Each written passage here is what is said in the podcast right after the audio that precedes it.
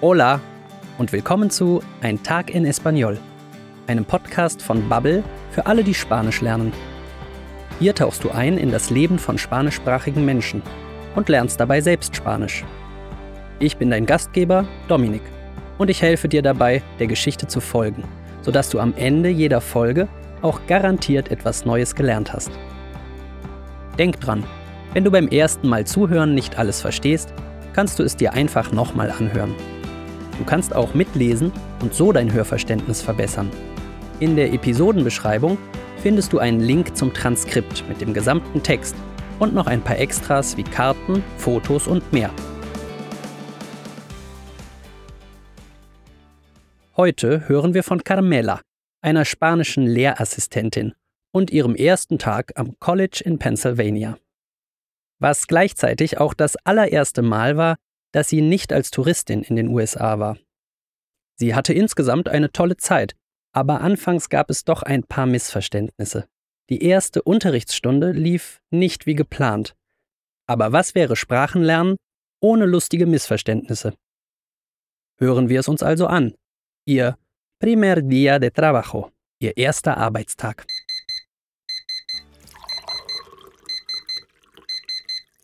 Hola, soy Carmela y soy profesora de español.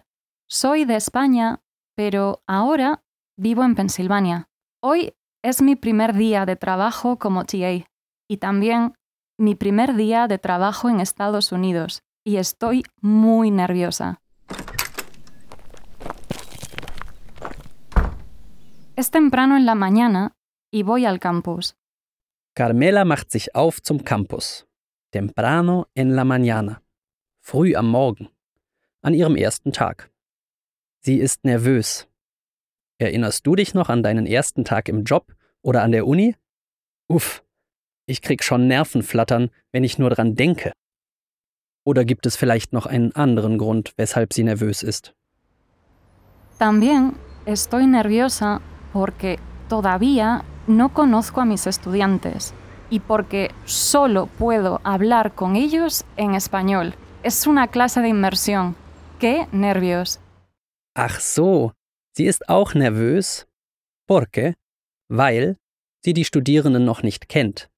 Todavía no conozco a los estudiantes.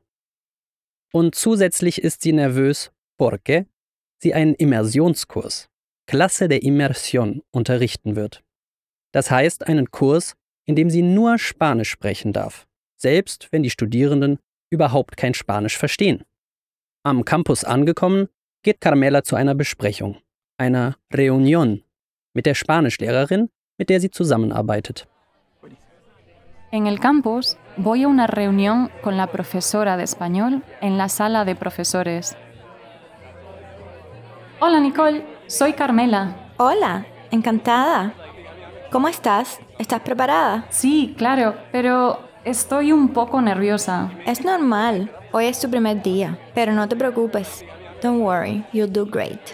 Gracias. Eso espero. I hope so. No te preocupes. Mach dir keine Sorgen. Das beruhigt Carmela nicht so sehr, wie es sollte.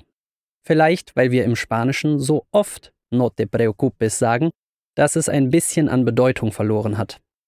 Oder vielleicht ist sie wirklich richtig nerviosa. Die erste Stunde fängt in fünf Minuten an. Nicole und Carmela gehen zusammen zum Raum, damit Nicole sie den Studierenden vorstellen kann. La clase empieza en cinco minutos. Nicole y yo vamos juntas al salón de clase. Ella me va a presentar a los estudiantes. Buenos días, clase. ¿Cómo están? Ella es Carmela, la nueva profesora de español. Recuerden, aquí en la clase solo hablamos español, ¿ok? No hablamos inglés. Bien, Carmela, tu turno. Hasta luego y buena suerte. Good luck. Buenos días y bienvenidos a la clase de conversación de español. Soy Carmela, tengo 25 años y soy de Santiago de Compostela, pero mi universidad está en Zaragoza. ¿Y vosotros? ¿Cómo estáis? Sie erzählt ihnen, dass sie 25 ist, 25, und aus Santiago de Compostela kommt, aber dass ihre Uni in Zaragoza ist. Wie du hörst, kommt keine besondere Reaktion. Deshalb wird sie die Studierenden fragen, ob sie sehr schnell, muy rápido spricht. Und sagen, dass sie langsamer, más despacio, sprechen kann. ¿Hablo muy rápido? Mm, Vale, ok. ¿Puedo hablar más despacio? Ay, qué estresante. Em, Santiago de Compostela está en Galicia, en el norte de España. Hm, das läuft nicht so gut. Carmela findet die Situation estresante, stressig. Can you say that in English? Sí, en inglés, por favor. No, eh, no hablo inglés. Lo siento. ¿Vosotros podéis decir eso en español? Does she have a lisp? And what is vosotros? Oh, wow. Ya sé cuál es el problema. ¿Un lisp? Yo no tengo un lisp. Es mi acento. Aha, ich weiß, was hier los ist. Und Carmela weiß es auch. Ihre neuen Studierenden sind überhaupt nicht mit ihrem Akzent vertraut. Europäisches Spanisch klingt noch völlig fremd für ihre Ohren. Das F in Zaragoza verwirrt sie und vosotros in der Frage Vosotros podéis decir eso en español? Könnt ihr das auf Spanisch sagen? Haben sie noch nie gehört. Zur Erklärung, vosotros heißt in Spanien ihr. Ihre Studierenden kennen aber wahrscheinlich nur lateinamerikanisches Spanisch und würden stattdessen ustedes sagen. In Lateinamerika klingt vosotros wie aus einem veralteten Lehrbuch. In Spanien wiederum wird ustedes benutzt, um jemanden zu siezen, ist also förmlicher. Verstehen tun wir einander trotzdem. Mi acento es muy diferente Yes. y es extraño Zaragoza y Galicia porque digo CCC, ¿verdad? En España pronunciamos ese sonido en ciertas palabras como gracias, Zaragoza, Galicia. Es un sonido muy bonito. Das war es also. Der Unterschied zwischen f und s, den es in Lateinamerika nicht gibt, hat sie durcheinander gebracht. Carmela fragt die Studierenden, ob sie das extraño komisch finden. Sie erklärt, dass der Laut in Spanien in bestimmten Wörtern so ausgesprochen wird. Und sie sagt, es un sonido muy bonito. Es ist ein sehr schöner Laut. Finde ich auch, Carmela. Aber ich bin nicht sicher, ob die Studierenden ganz überzeugt sind. ¿Qué acento es correcto? Los dos. Yo entiendo gracias y en América Latina entienden gracias.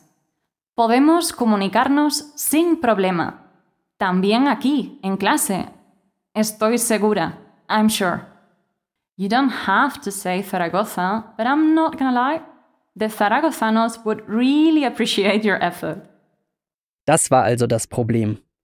Die Gruppe reagiert endlich und fragt, welche Aussprache die richtige ist. Gut zu wissen, dass beide richtig sind. Es kommt bloß darauf an, ob es um Spanisch aus Spanien oder aus Lateinamerika geht. Wie sie sagt, wir können ohne Probleme kommunizieren. Podemos comunicarnos sin problema. Okay, let's continue in español. ¿Y tú? ¿Cómo te llamas? Es un nombre español, Cecilia, or Cecilia. Cecilia es un nombre muy bonito. Nach dem Unterricht geht Carmela mit Nicole Mittagessen, um zu berichten, wie es lief und um die nächste Stunde zu besprechen. Carmela ist nicht mehr nervös. Die nächste Stunde ist um zwei, aber jetzt weiß sie, dass sie einfach nur ihren Akzent erklären muss und alles ist gut. Todo está bien. Stimmt, Carmela, das wird laufen. Estoy seguro. Después de clase, Nicole y yo Almorzamos juntas en la cantina. Tengo otra clase a las dos, pero no estoy nerviosa. Solo tengo que explicar mi acento a los estudiantes y así todo está bien. Also, Carmelas erstes Mal unterrichten in Pennsylvania war un poco difícil, ein bisschen schwierig, aber sie hat es geschafft und hat sogar ein paar Lacher produziert. Und? Hast du im Transkript mitgelesen? Falls nicht und falls du etwas verpasst hast, folge einfach dem Link in der Episodenbeschreibung. Hör dir alles nochmal an und lies dabei mit. Wir sind bald wieder da mit einer neuen Folge von Ein Tag en Español. Gracias y hasta pronto.